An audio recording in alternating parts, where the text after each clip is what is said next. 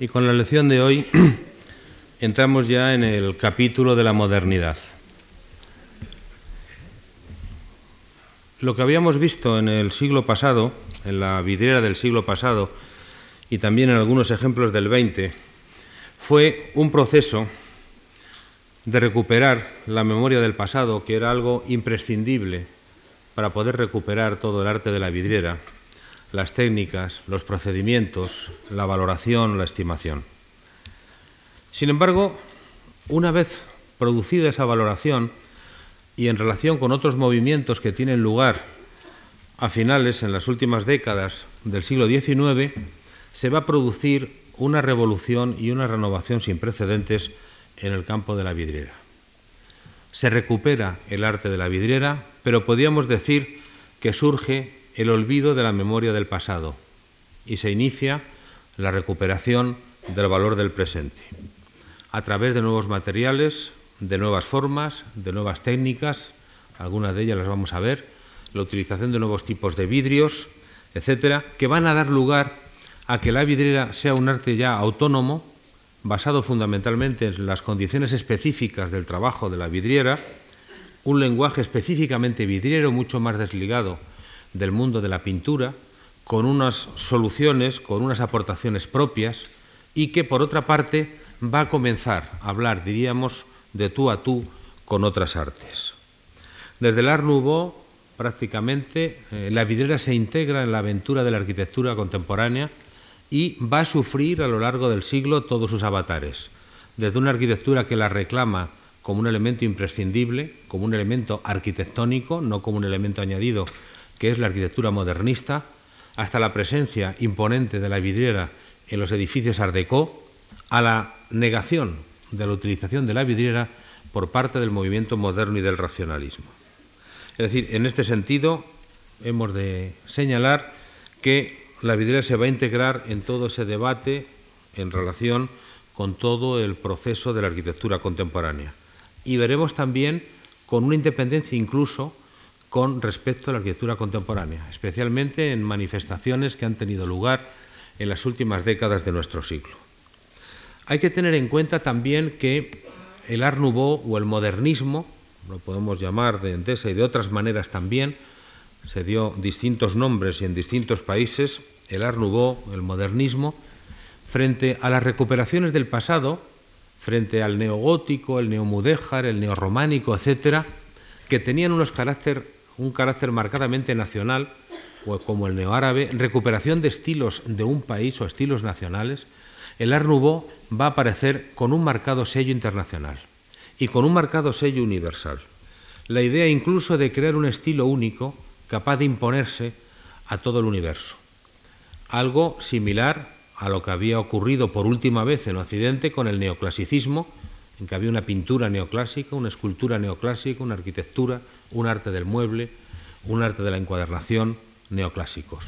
Vamos a encontrar que con la vidriera se produce ese fenómeno de integración en un estilo de carácter universal. El Art Nouveau, sin recurrir al pasado, a diferencia del neoclasicismo, quiere crear un estilo del siglo XX y un estilo de carácter universal. Pero por otra parte, vamos a encontrar que este Art Nouveau y la vidriera en particular va a centrarse en unos escenarios diversos y dispares en los que no había tenido nunca eh, cabida hasta entonces.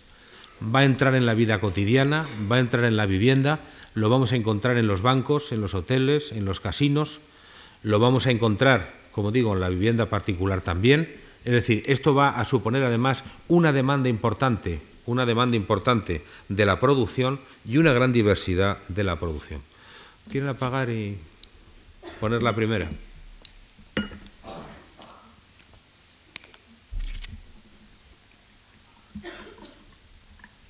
La vidriera, como digo, va a ser un arte integrado en la arquitectura, va a formar parte de la arquitectura y va a entrar también en toda la diversidad de tipologías, usos, modos y formas de la arquitectura. Por otra parte, también va a aparecer como un elemento consustancial a lo que es el escenario o el ámbito creado por esa arquitectura modernista. La Casa Raspal, La Garriga, por ejemplo, tenemos en el tránsito a la galería encontramos la utilización de esta vidriera. Van a ser muy frecuentes, además, en toda la arquitectura modernista. Siguiente, aparece como un arte con unas connotaciones, diríamos, de integración en la vida moderna. Aquí, por ejemplo, fijémonos, porque lo estudiaremos luego después, pero ya no veremos la escalera. Esto es la escalera de la Sociedad de Autores, concretamente la realizada por Grase Riega, Riera, es el Palacio Longoria de Madrid, la Sociedad de Autores. Es la escalera que accede, por la que se accede al piso superior, que tiene en todo este entramado y todo este diseño de la vesco modernista, que tiene toda la labor de, de la rejería, encontramos incluso estas incrustaciones a la manera siguiente, de piedras preciosas, lo encontramos aquí, de elementos de vidrieras emplomadas, a la manera como si fueran capullos de flores, como si fueran elementos vegetales, utilizando toda una decoración que nada tiene que ver con el recurso a elementos de la historia, es una ornamentación nueva que no tiene tradiciones históricas o que no tiene imitaciones del pasado. Siguiente, aquí tenemos una de esas formas, es decir, lo vamos a encontrar introducido en los más diversos aspectos de la vida cotidiana. Quizá el aspecto más importante es que al mismo tiempo que se está produciendo ese gran desarrollo de la vidriera religiosa, fundamentalmente de carácter historicista, se está produciendo una vidriera moderna secularizada en la vida contemporánea. Un mundo que sobre todo, siguiente, va a pretender crear un mundo de evasión, lo veremos luego esto también, esto es de la villa de Cerdañola del Vallés, es una vidriera modernista de finales del siglo XIX, para una villa, y podemos encontrar cómo la vidriera es uno de los elementos que van a configurar esos espacios de evasión, que además no solo van a estar en edificios modernistas, vamos a encontrar edificios clasicistas, edificios de cuño no tan modernos, en los cuales aparece también la vidriera como un elemento de modernidad, crear un microuniverso cerrado por otra parte y, de alguna manera, un mundo de evasión. Es un mundo delicado, es un mundo estilizado, es un mundo literario y poético cuando acomete una pintura de carácter figurativo como esta, y es un mundo profundamente expresivo cuando realiza una vidriera basándose en los elementos propios, la calidad de los vidrios, su textura y la composición de la vidriera emplomada también. Por otra parte, también hemos de encontrar que en este fenómeno, en este modernismo, un movimiento muy denostado hasta hace pocos años.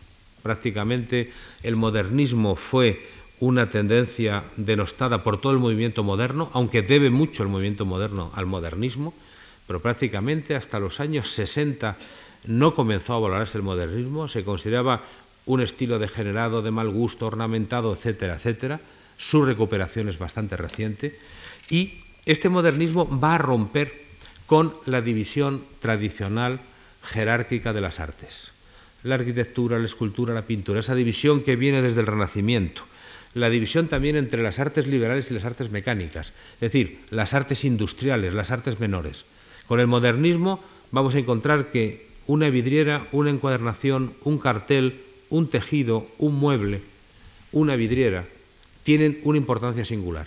Hay un movimiento que favorece todas estas artes industriales, la joyería, la moda misma, como un arte capaz o unas artes capaces de crear esa unidad de estilo. Siguiente.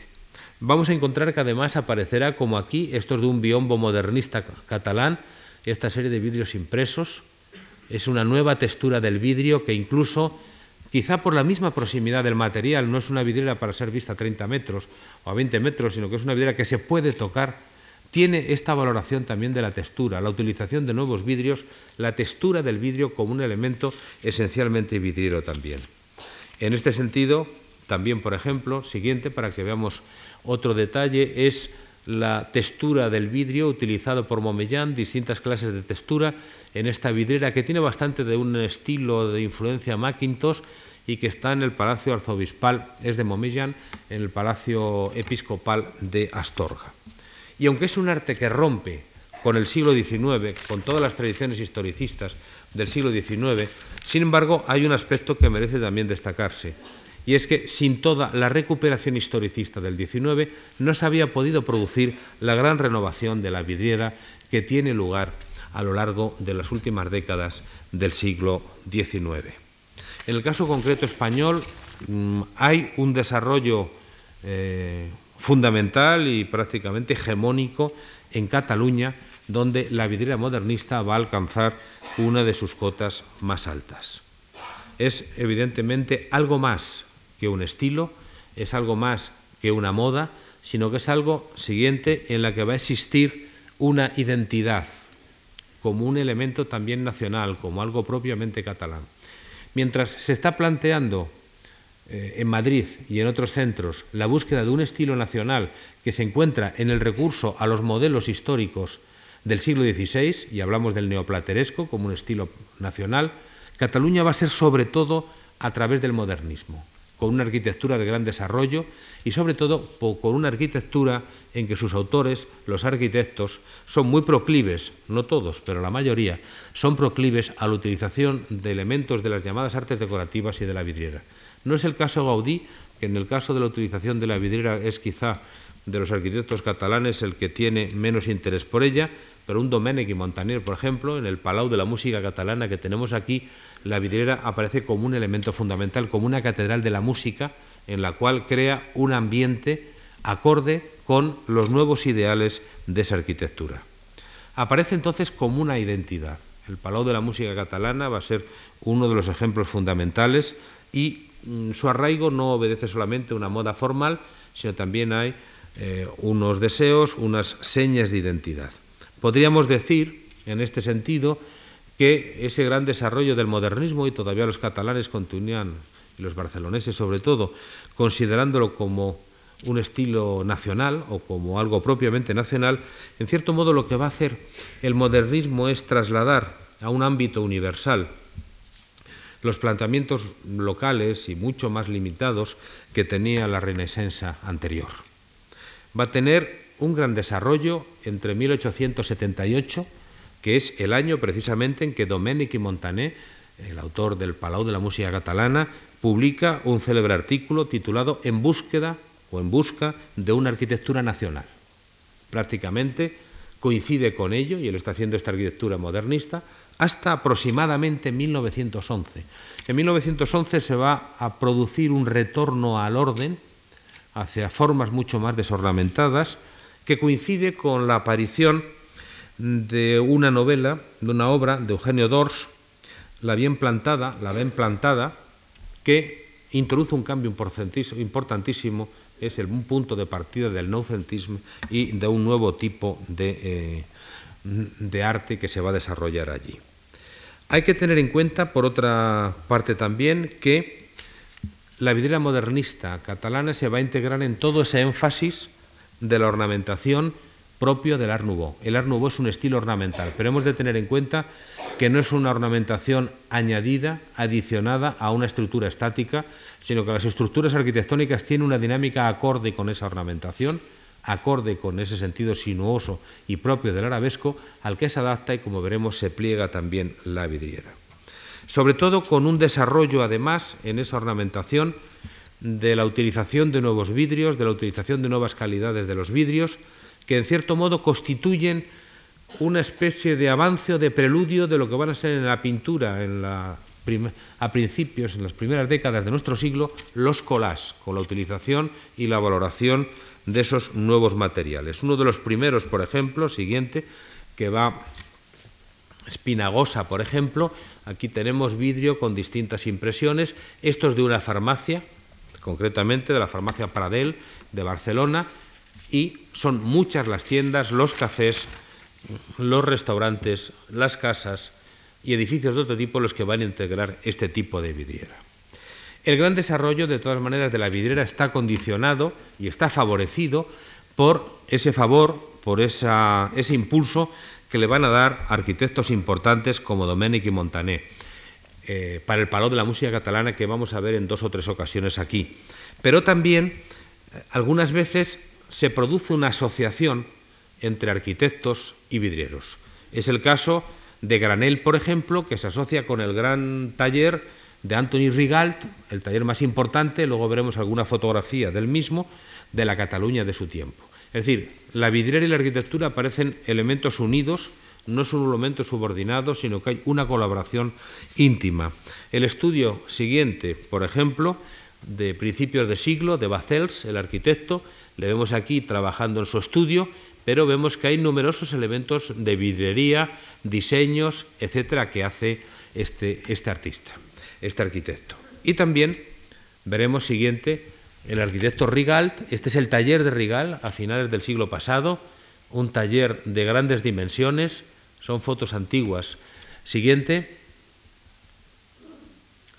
en las cuales nos podemos dar un poco idea de cómo era un taller de estos de la Barcelona de fines de siglo. Rigal fue un personaje fundamental en el desarrollo de la vidriera europea de ese momento. Era un hombre con un gran conocimiento del oficio.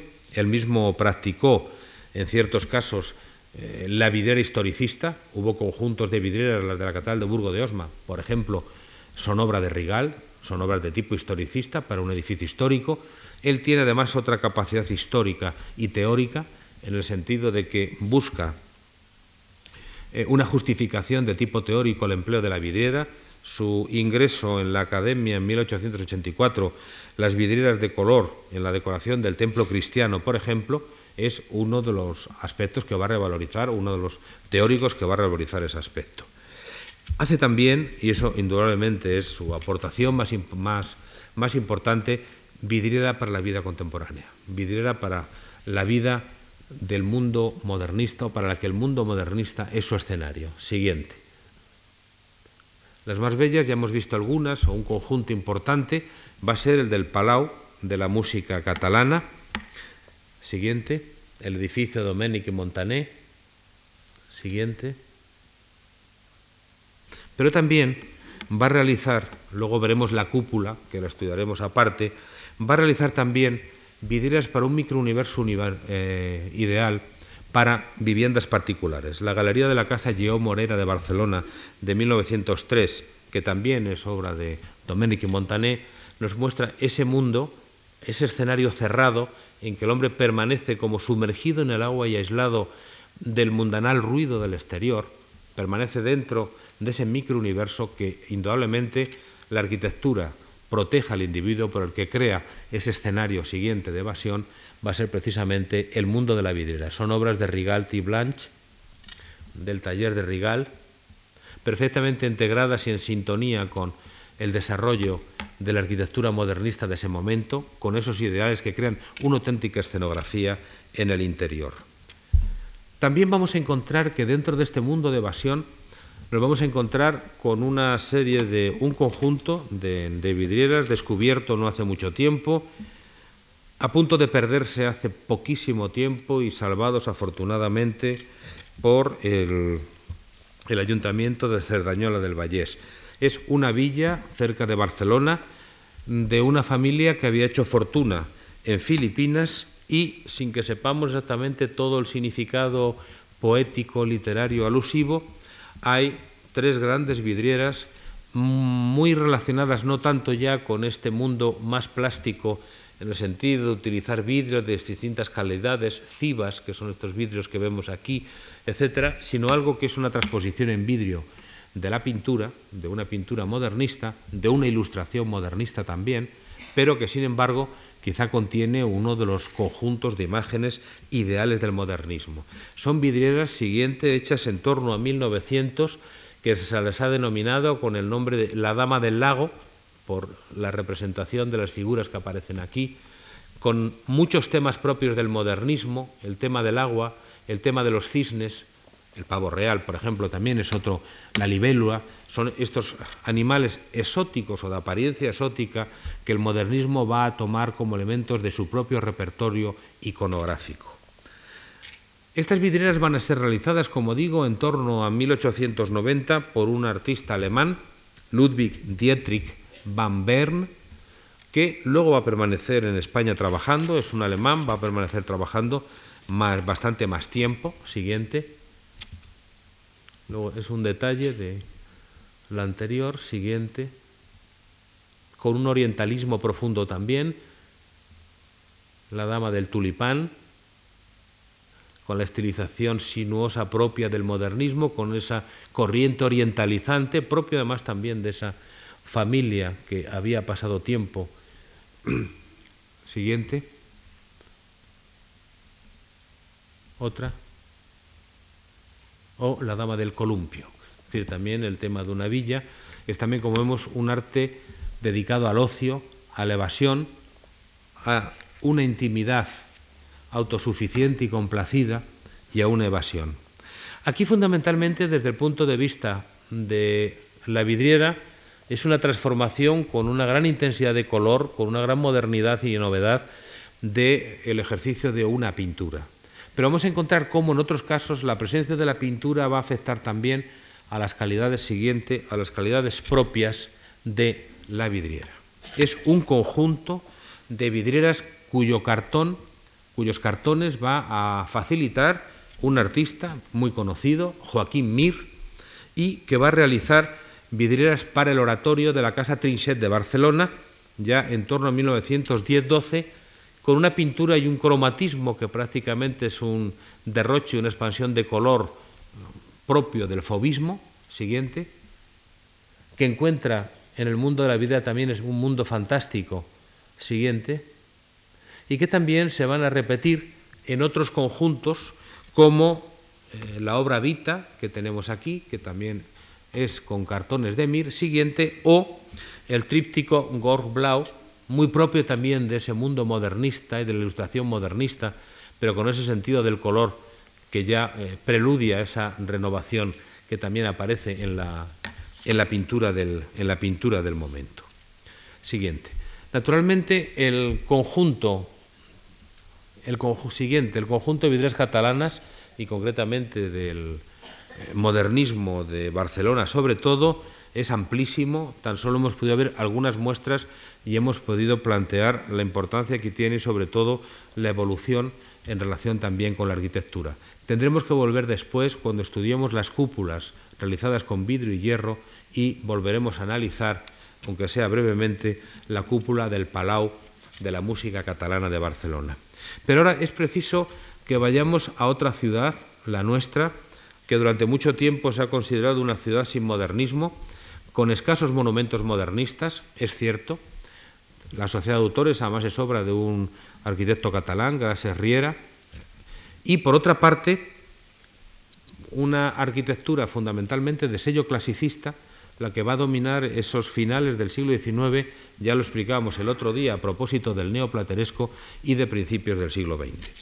Sin embargo, una cosa es la imagen exterior y otra cosa es el interior. Diríamos que una cosa es lo que se muestra al exterior y otra es lo que se disfruta desde el interior.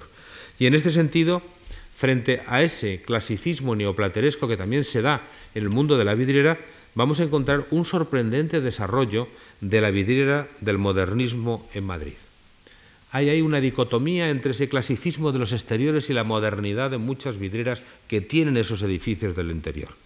En este sentido, con excepción de algún edificio modernista, en la mayor parte los conjuntos modernistas van a aparecer en edificios de tipo clasicista, como es estas dos vidrieras en las que ya aparecen todavía con una impronta neoplateresca en los roleos, pero con un ritmo nubó en estas dos alegorías que vamos a ver de la poesía y de la, constancia que estaban, yo no he podido comprobar, en el antiguo edificio de prensa española que tenía en Serrano y en Castellana y que ahora ha sido remozado. Son obras que hace la Casa Momesian, que van a ser uno de los importantes talleres que en este momento van a alcanzar una implantación fundamental en Madrid y van a ser uno de los introductores. Tengamos en cuenta que estas obras, esta y la siguiente, por favor, son de 1899 e incluso la representación de las figuras, concretamente de las figuras que están en los tondos, esta es la, probablemente la representación de la constancia, parecen aludir incluso a temas de la ilustración o del cartel, recuerdan incluso las obras de Musha, por ejemplo. Es decir, se integran en ese modernismo universal, aunque manteniendo todavía algunos elementos de tipo historicista, como es el enmarcamiento del tondo del óvalo central siguiente. Sin embargo, nos encontramos que la misma Casa Momellán y un poco después, en 1906, en la Casa Pérez Villamil, que es un edificio que sí tiene fachada modernista, pero nos sorprende en la escalera y también en las casas particulares, estas vidrieras que parece que responden evidentemente a una representación tomada de algún tipo de ilustración, con un sentido del color eh, contrastado, con un empleo también de distintas calidades de vidrio, con este juego de, de las letras propio también del modernismo, siguiente, y que aparecen, como digo, en una casa particular. Son los temas recurrentes del modernismo, es el agua, son los cisnes, son las plantas, son los vidrios texturados, es el color de la vidriera, un color diríamos sin complejos, sin prejuicios, que, aflora aquí de una forma desconocida hasta hace poco tiempo. El modernismo además planteó también no solo la utilización de nuevos materiales, sino también la utilización de nuevas técnicas. Vamos a encontrar que hay una revolución de muchas técnicas. Aquí encontramos que la técnica es tradicional, vidriera emplomada pintada con grisalla que luego se cueza al fuego, aunque la utilización de algunos vidrios son unos vidrios nuevos con respecto al vidrio tradicional, pero vamos a encontrar que van a aparecer técnicas nuevas de la vidriera. Concretamente, una de las últimas novedades que se han ido encontrando hace poco ha sido la llamada vidriera cloisonnée. Es un término tomado del esmalte cloisonné, siguiente por favor, por la técnica como estaba realizada. Es decir, se utiliza una lámina de vidrio y lleva, siguiente por favor, porque es un detalle, y hay luego unos pequeños alvéolos de metal en los que luego se echa pasta vítrea y se fija a la superficie del vidrio. Es decir, elimina el plomo, es una ornamentación vítrea añadida sobre la lámina de vidrio y este tipo, esto que lo tenemos aquí, es de una casa de Madrid, la casa Conrado, está en la calle Mayor, desconocido hasta hace poco, y elimina los, plomos, tiene el mismo nombre, una analogía también con la pintura que creó Gauguin, el cloisonnisme, que lo va a crear cuando la escuela de Pontaven, hacia 1888, que eran planos de color con un contorno mm, y un perfil bastante acusado y muy riguroso. Todos estos arabescos son los que perfilan la superficie de color sobre un vidrio que tiene esa textura que podemos ver aquí y en realidad esto se inicia a finales del siglo XIX, concretamente en Inglaterra, por una compañía de Cloisonné de Londres y de ahí se va a difundir a otros países. En España en 1899 aparece en Barcelona y va a ser Vidal el introductor de ello con una industria de muebles, de hierros artísticos, de vidrieras, que habló establecimientos en Madrid y París. En Madrid se desconocía la vidriera Cloisonné y, de hecho, en la, Casa Conrado, la casa de la compañía colonial, está en la calle Mayor, en una reforma que se hace, aparece este tipo de vidrieras que encontramos aquí. Pero también, por ejemplo, las encontramos en un edificio realizadas por la Casa Momellán siguiente, que son en las escaleras en las ventanas de las escaleras del Casino de Madrid. Aquí vemos un ejemplo ortodoxo de vidriera clasonné con el alveolo de metal y luego la pasta vítrea. Siguiente, voy a pasar varias para que podamos ver, es la firma de la casa de los Momellán, de los hermanos Momellán. Siguiente. Y permitía este tipo de guirnaldas, este tipo de decoración modernista en una sola superficie de vidrio, se evitaba el emplomado. Esto va a tener además, siguiente, un desarrollo extraordinario en numerosísimas vidrieras que prácticamente es imposible reseñar aquí, tan solo señalar la aparición de esta técnica muy acorde también con esa fragilidad propia también para ese mundo floral tan propio del modernismo y que tiene además unas connotaciones poéticas y perfectos paralelos con la poesía de su tiempo. Siguiente. Siguiente. Siguiente.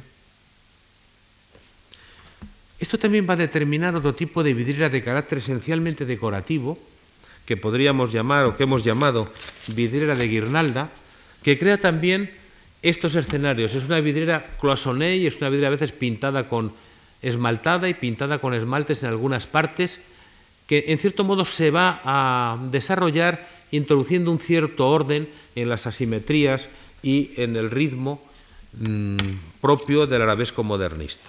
es la vidriera eh, de guirnalda que va a tener lugar en numerosísimas eh, casas del ensanche. Por aquí podríamos encontrar muchas, en la calle Ferraz encontramos, etcétera, etcétera.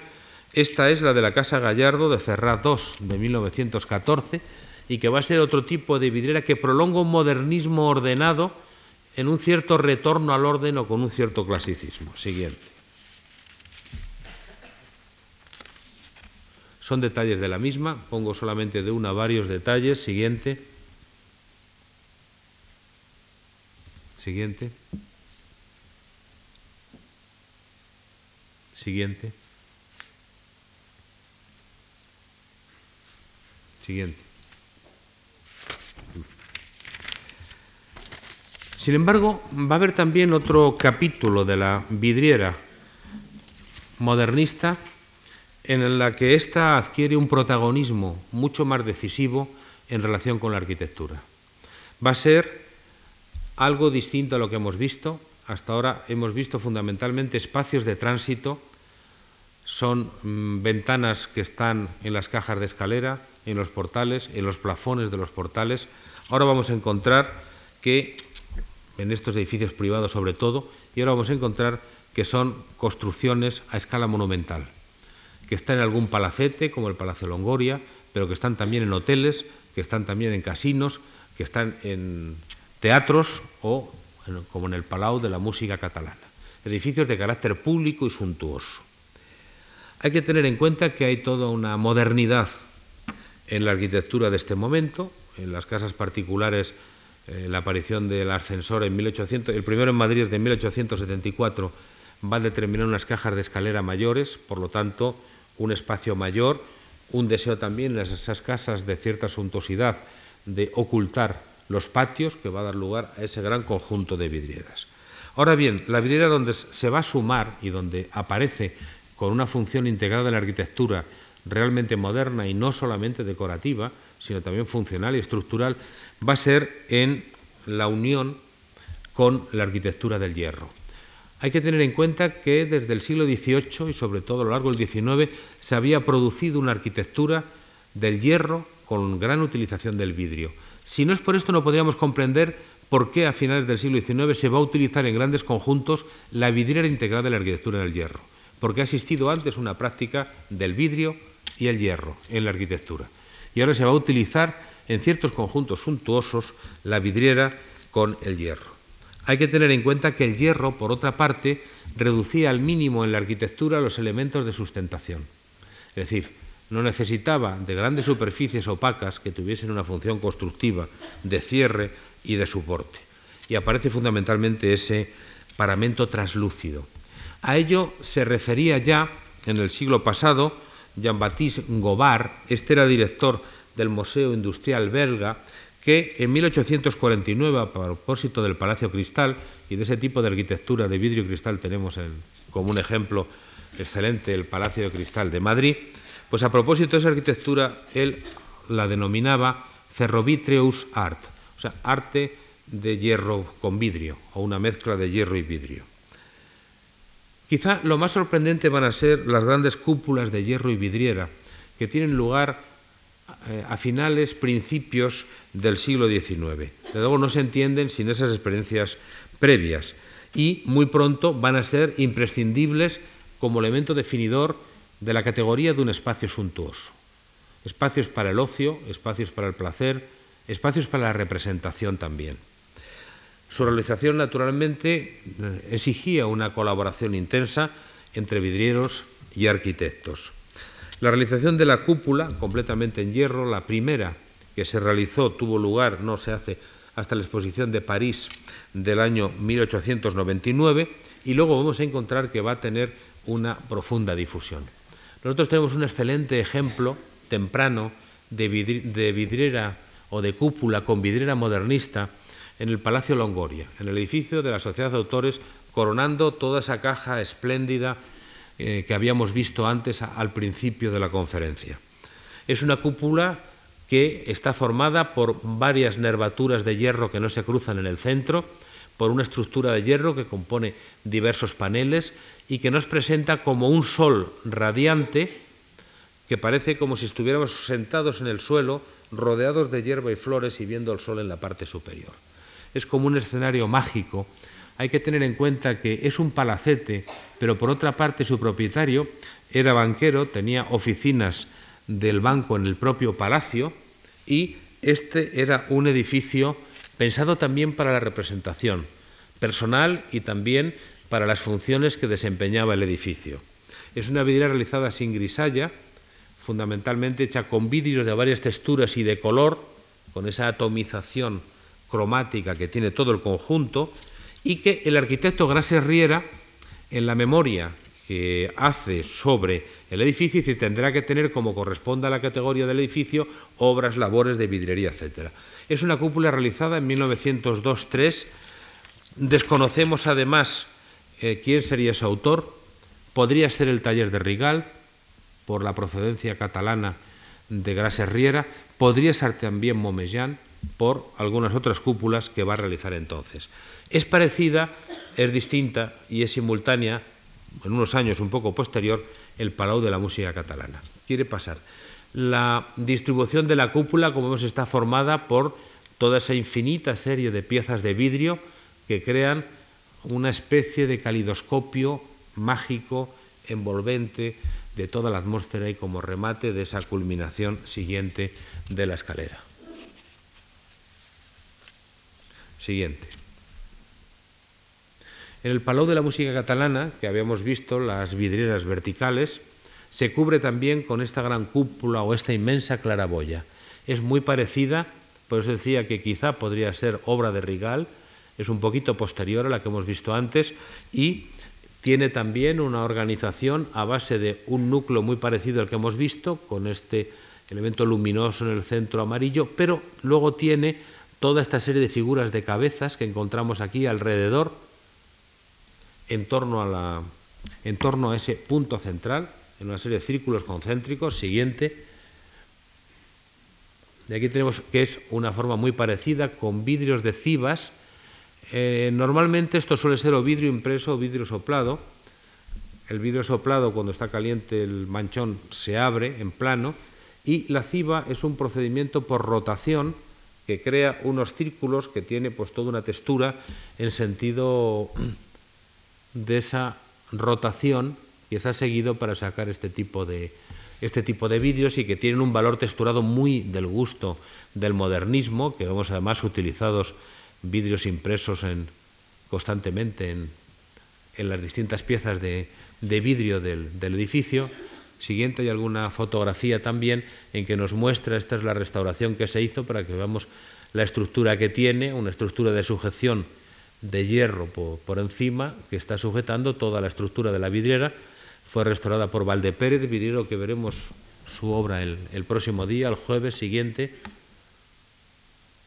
Y aquí tenemos el desarrollo de esas figuras de cabezas con grisalla y combinando con todo ese vidrio de textura que encontramos eh, componiendo toda esa estructura mágica de esa gran cúpula de vidrio.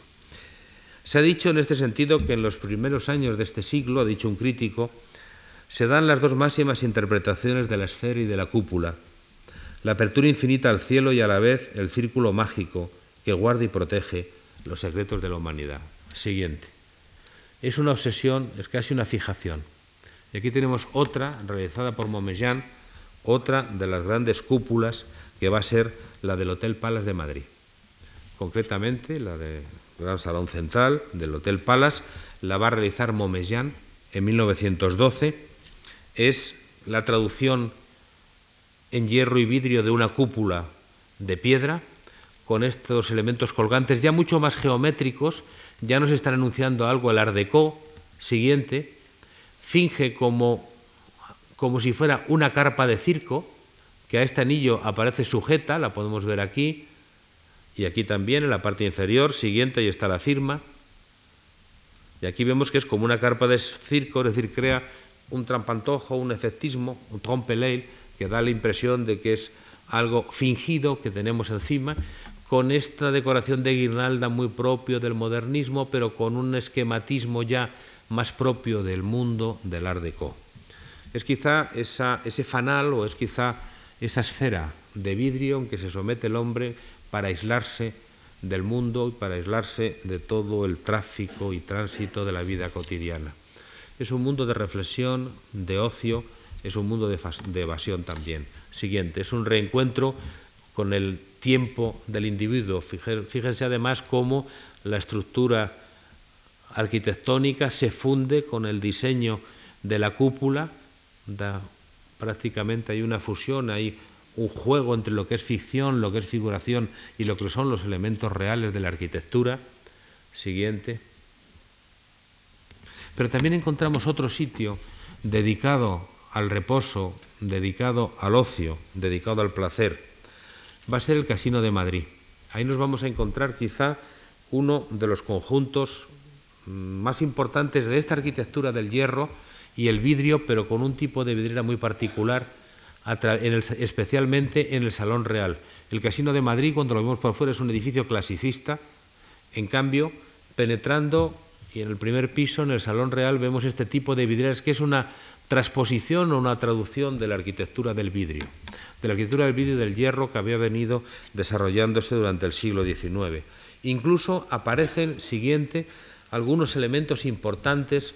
Hay estos nichos eh, a la manera de pequeñas galerías y tienen estos elementos decorativos de un carácter marcadamente rococó, como tiene elementos rococó la escalera del mismo edificio. Hay que tener en cuenta que en la exposición de París de 1889 se había dejado, se había puesto de manifiesto el valor que los modernistas concedían a la ornamentación rococó como un elemento todavía aprovechable. Aquí encontramos que aparece, no es muy frecuente encontrar elementos históricos directamente tomados de la tradición por parte del modernismo, pero elementos rococós en algunos, en algunos momentos encontramos. Siguiente.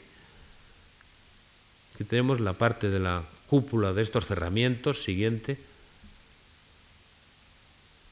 Con los elementos a los que hacía referencia antes. Es un tipo de vidriera que está realizado en grandes planchas de vidrio grandes láminas de vidrio, pintada con grisalle y con amarillo de plata. Siguiente. Siguiente. En este sentido y en, el, en la forma en que estamos viendo, siguiente, en que estamos viendo la vidriera, en cierto modo se trataba de crear un escenario distinto. Como ha dicho un historiador, Fayolo, Dice, como un invernadero, el hombre intenta embellecer su prisión, hacer de oro sus cadenas y encender las luces que se dirigen hacia él, al tiempo que se mueve elegantemente dentro de un acuario. Podría ser un poco ese mundo de ficción que crea la vidriera. Sin embargo, vamos a ver que esta tendencia sucumbirá por su propio agotamiento y vamos a encontrar, ya hemos visto algo en el Hotel Palace, concretamente hacia mil 1912, vamos a encontrar que hay una geometrización de las formas. Yo señalaba que en Cataluña también, hacia 1910, había una especie de retorno al orden. Va a hacer su aparición entonces un estilo que no tuvo nombre cuando nació, porque además no nació como un estilo y se definió como estilo mucho después. Es lo que conocemos como Art Deco. No surge como una tendencia, sino como consecuencia de una suma de experiencias y su nombre no aparece hasta mucho después. Fijémonos que hasta una exposición que tiene lugar en marzo a mayo de 1966 en el Museo de Artes Decorativas de París no se va a dar en conmemoración de la gran exposición de Artes Decorativas de París de 1925, pero prácticamente hasta esa fecha no se le va a dar el nombre de Art Deco. Nosotros encontramos en algunos textos, habla de estilo moderno, etcétera, etcétera, pero no encontramos una referencia al Art Deco hasta lo que nosotros llamamos Art Deco es una consecuencia del año 65.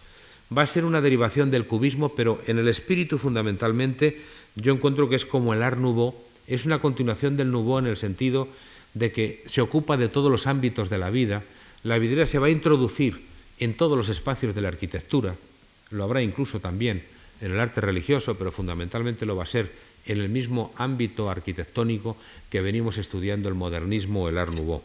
Tiene incluso también esa misma dimensión internacional y es algo que tiene una proyección también en todos los ámbitos de la vida. En cierto modo es una modernidad para todos. Es una identidad con esa modernidad. Es una vanguardia descafeinada, evidentemente, sin los planteamientos radicales de la vanguardia más estricta, pero desde luego derivada de ella. Y algo que se integra prácticamente en lo que intentaban en aquel momento configurar o entender como un estilo moderno, sin darle un nombre concreto.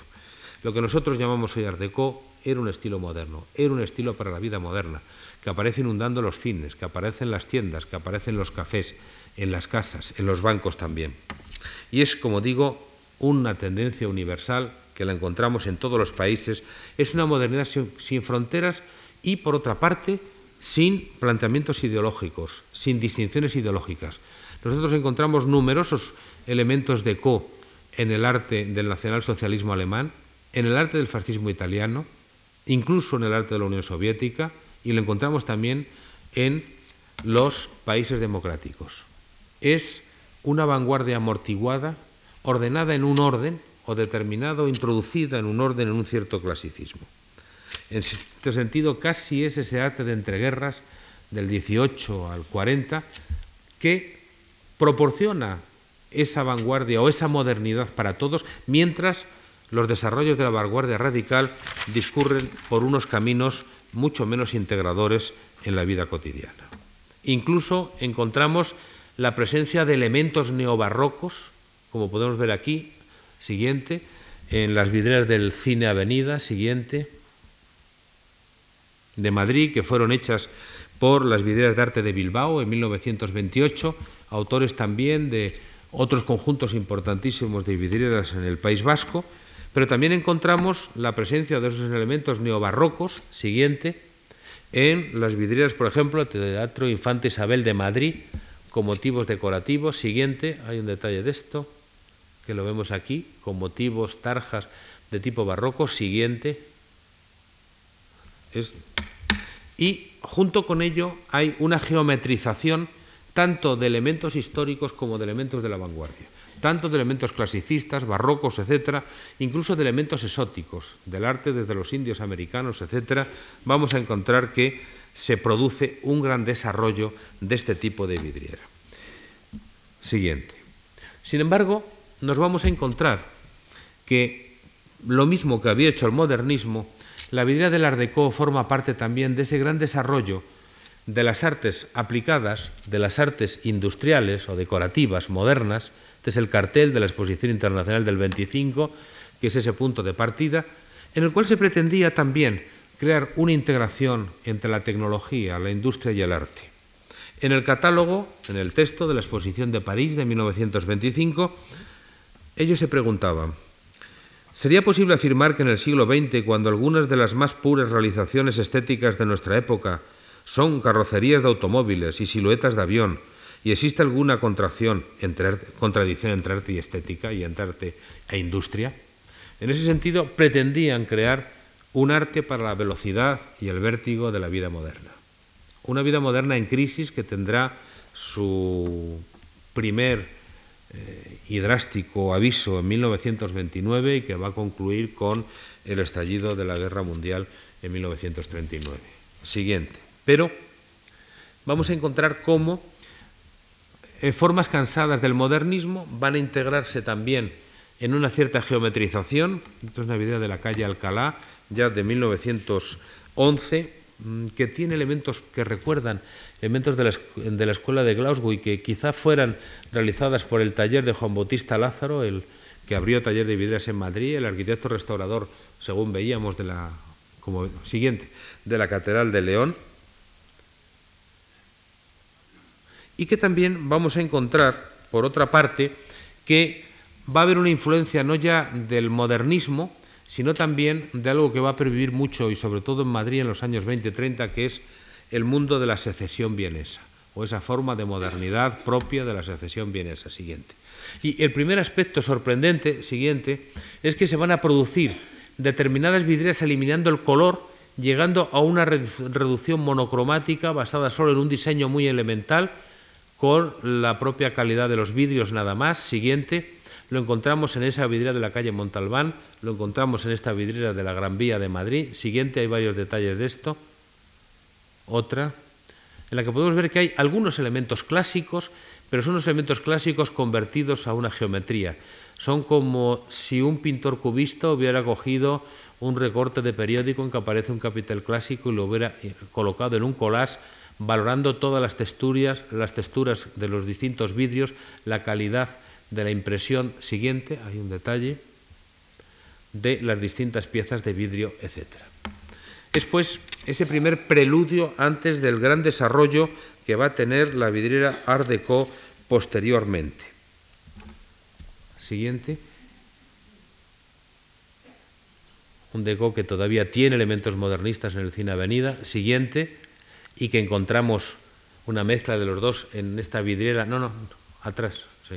Este, del cine ideal, que aparece este personaje modernista, pero ya con este, esta esquematización muy propia de la vidriera ya del, mundo del deco, esa abstracción o esa geometrización procedente de la importancia del, cubismo. Naturalmente, todo este desarrollo de esta vidriera del 25 está en relación también con los movimientos de la vanguardia que se están produciendo en Madrid, los ibéricos, la Asociación de las Artes Nuevas, etcétera. Siguiente.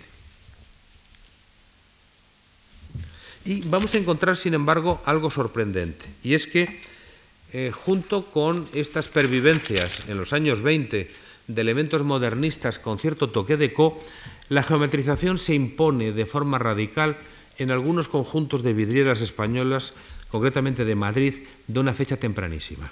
Concretamente de 1914 son estas de los girasoles, de 1914 que están en la calle Alfonso XII, en 36-38. El otro día vieron la película de Almodóvar Atame en la televisión, esta es la casa en la que, la escalera en la que se desarrolla la película y en la que hay una valoración puramente abstracto de la calidad de los vidrios y una esquematización de estos elementos. Lo sorprendente es que esto aparece en el año 14, 11 años antes de la exposición de París del 25 y 11 años antes de que la Casa Montmellán, los autores de esto, siguiente, recibieron el primer gran premio de vidriera de la exposición. Siguiente.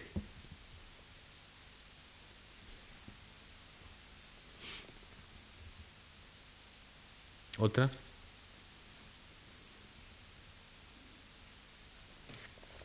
¿Otra? Sí, hay que esperar. En realidad esto es también mm, como una premonición de lo que va a ser después el desarrollo de la vidriera más abstracta realizada por Momellán, y no solo en Madrid, sino que también, como vamos a tener ocasión de ver, en la caja de ahorros de Sabadell, en la Clara Boya, que va a hacer después de estas, es un poco el preludio, arranca de aquí. En los juzgados de Oviedo existen vidrieras también parecidas de Momellán, es decir, un tipo de vidriera de co mucho más abstracta, mucho más moderna, por su esquematismo que se integra con ese nuevo desarrollo de la arquitectura desornamentado y al margen de eh, todo el amor por el arabesco propio del, propio del Art. Siguiente. Esto es esa gran, ese gran lucernario de la caja de horror de Sabadell, realizado por la Casa Momellán, probablemente, y que tiene también un contenido tipo abstracto muy parecido y que además luego vamos a ver en algunas obras eh, singulares realizadas por estos artistas. En realidad va a ser 1925 una fecha fundamental, va a ser un espaldarazo siguiente para esa modernidad deco y hay incluso algunas vidrieras de una modernidad sorprendente que en de ese mismo año son estas de los del taller de Momellán que difícilmente pueden encontrar un parangón europeo, son casi quizá paradigmas del estilo, son vidrieras que aparecen como un gran collage cubista con la utilización de vidrios de las calidades más diversas, de una complejidad, de una variedad y de una riqueza impresionante. Llama la atención además mucho también que es una vidriera casi monócroma, tan solo son los grises, este blanco atenuado, gris claro y los colores negros de la grisalla o incluso de las barras de sujeción.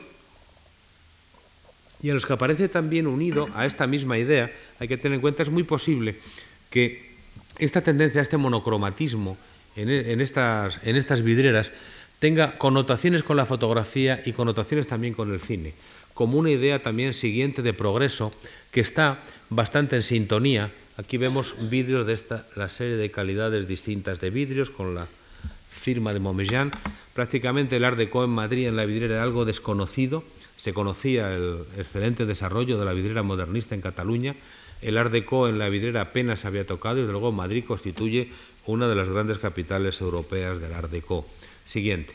Pero decíamos, volviendo a lo de antes, este tipo de visión casi aérea, es una vista aérea, está muy en relación también, las primeras fotografías aéreas son un poco anteriores, está muy en relación también con la imagen del paisaje cubista, Horta de Ebro, por ejemplo, está también en relación con los colás cubistas, con la utilización de distintos materiales, es casi una vidriera para ver y también para tocar. Y este sentido del blanco y negro quizá puede estar muy en relación con ese otro mundo fascinante de ese momento, que tuvo su época dorada, que era el cinematógrafo. Para muchos cines la vidriera fue un elemento inseparable, incluso para elementos de iluminación de las salas. La Casa Momellán va a realizar algunas también. Siguiente. Y con imágenes como esta, en la que están todos los elementos del progreso. Tenemos un avión, tenemos un cepelín, tenemos un ferrocarril, están los telégrafos. Esto está en la ventana de un vano de escalera de estas vidrieras espléndidas. Quizás son auténticos, como digo, paradigmas y modelos de este sentido de eco de la vidriera. Siguiente. Aquí vemos esa variedad impresionante de texturas. Son fotos aéreas de estas góndolas venecianas. Siguiente. Es un detalle para que podamos ver cómo los vidrios están jugando con los vidrios como los eh, cubistas jugaban con los naipes, con las rejillas, con la arena o jugaban con los trozos de papeles, con las telas que pegaban en sus composiciones. Es decir, se trata que más que una vidriera de representación, es una vidriera también que comporta la presentación del material, cuyo valor fundamental radica exactamente en eso, en la propia textura del vidrio, transmitiéndonos por otra parte unas imágenes, unas formas y unas texturas que solo los puede transmitir la vidriera. Ese constante investigar y experimentación en el mundo de los materiales es el que va a traer como consecuencia esta valoración de lo que es específicamente vidriero. Podrá tener derivaciones del cubismo, pero la forma de expresión, la unión con los plomos, la variedad de los vidrios es algo propiamente vidriero. Es decir, la autonomía que ha ido adquiriendo la vidriera con respecto a la pintura o con respecto a otras artes del color o de la representación. Siguiente. Y también, y con eso casi ya vamos a, cerrar, vamos a encontrar que hay un, un conjunto único también, que es quizá una catedral del Art Deco. Va a ser sobre todo el desarrollo de ese gran ciclo de vidrieras que va a continuar el que habíamos visto del Banco de España. Habíamos visto el gran conjunto, la serie realizada por la Casa Mayer y se va a realizar por José Yarnoz en 1932 la ampliación que continúa por la calle de Alcalá y Yarnoz va a ser uno de los primeros que va a incentivar el desarrollo de la vidriera, considerándola como un arte inseparable de su arquitectura. Él mismo lo va a proponer, propone a la Casa Momesian por la experiencia que tiene y muy pronto se acepta el encargo. Hay que tener en cuenta que, por otra parte, tanto Yarnoz como eh, tenían un parangón al lado, tenían un desafío con el conjunto, la pieza monumental del el primitivo Banco de España y también del magnífico conjunto de vidrieras. Vamos a encontrar además que ahí se va a desarrollar todas las experiencias que hemos visto anteriores, estas, pero sobre todo va a aparecer con una temática dedicada fundamentalmente al progreso. Va a ser sobre todo el canto al, mundo del trabajo, las alegorías de la agricultura, la industria, la pesca, la ganadería, etcétera, que encontramos ya desde el vestíbulo en el que la calidad de los vidrios es algo sorprendente, prácticamente es casi un muestrario impresionante de distintas calidades, todos ellos, que está jugando, se imponen incluso al valor de la representación. Siguiente, son los que encontramos en el vestíbulo, aquí los podemos ver también,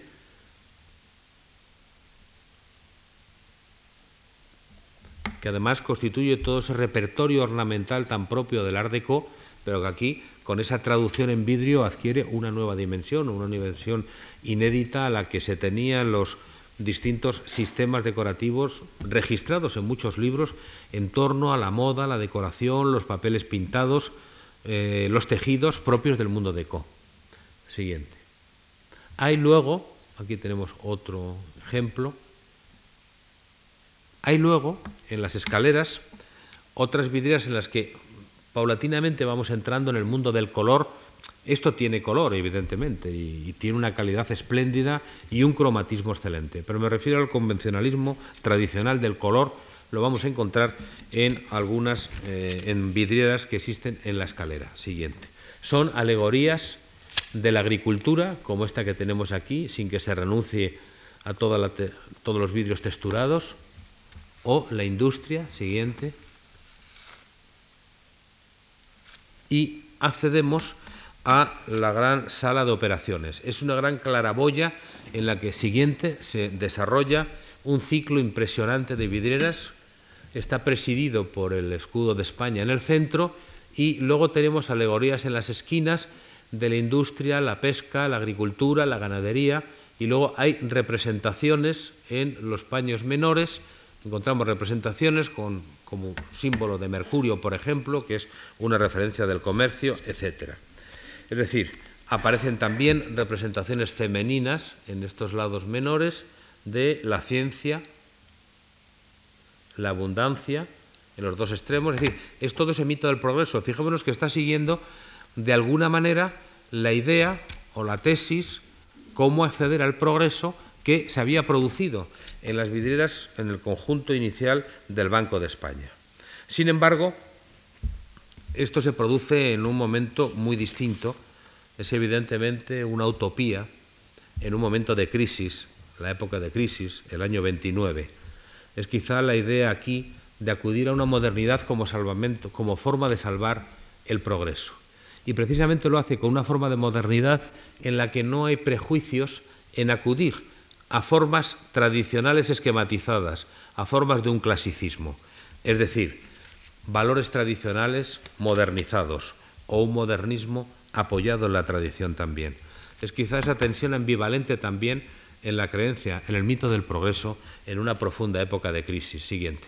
Es también importante todo el desarrollo geométrico de los distintos calibres, de la forma diferente, aquí tenemos la figura de Mercurio, de organizar toda la composición de la vidriera, que es un riquísimo muestrario de este decorativismo nouveau esquemático, poscubista, siguiente, con la alegoría de, en este caso, la industria. Luego hay unas pechinas que veremos ahora, siguiente, que tienen alegorías, en este caso de la, de la ganadería, unas trompas. Indudablemente es una estructura de una complejidad técnica impresionante. ¿no? Siguiente. La minería, que aparecen toda una serie de los valores del progreso, pero sin embargo son valores menos ideales, son valores más plásticos, más prácticos. No es como la parte primera, en las vidrieras de la Casa Mayer de fin de siglo, que eran unos valores ideales, era la música, era la poesía, era la ciencia. Aquí son valores prácticos, son alegorías concretas de los medios de producción. Lógico, además, en una época de crisis como la que se estaba viviendo en aquel entonces. Siguiente. Y también tendrá una repercusión importantísima toda esta vidriera de Co en numerosos edificios y casas particulares. Voy a poner solamente algunas, esta es, estas dos figuras con estas dos cabras enfrentadas, siguiente de la calle Ferraz, para que veamos cómo es un arte que tiene además una proyección en amplísimos sectores de la vida, o siguiente, algunas de la Gran Vía, como estas, muy geométricas, que parece que hay como un retorno a esas formas todavía neobarrocas, siguiente, siguiente, y también una valoración por la textura y el color. En cierto modo, lo que sí hemos visto como lección fundamental, tanto del modernismo como del Art Deco, ha sido esa recuperación de los valores específicos y propios del lenguaje de la vidriera. Con independencia de la representación, los artistas supieron utilizar como un pintor las texturas, como un pintor las materias, supieron utilizar los vidrios. Con ello quedaba abierto el camino para una renovación que se iba a producir algunos años después. Será la integración de la vidriera en una vanguardia mucho más radical. Hasta aquí diríamos que es un sucedáneo de vanguardia, no es una vanguardia radical. Pero veremos que pasados algunos años el arte de los vidrieros se integrará en las creaciones más radicales de la vanguardia. Muchas gracias.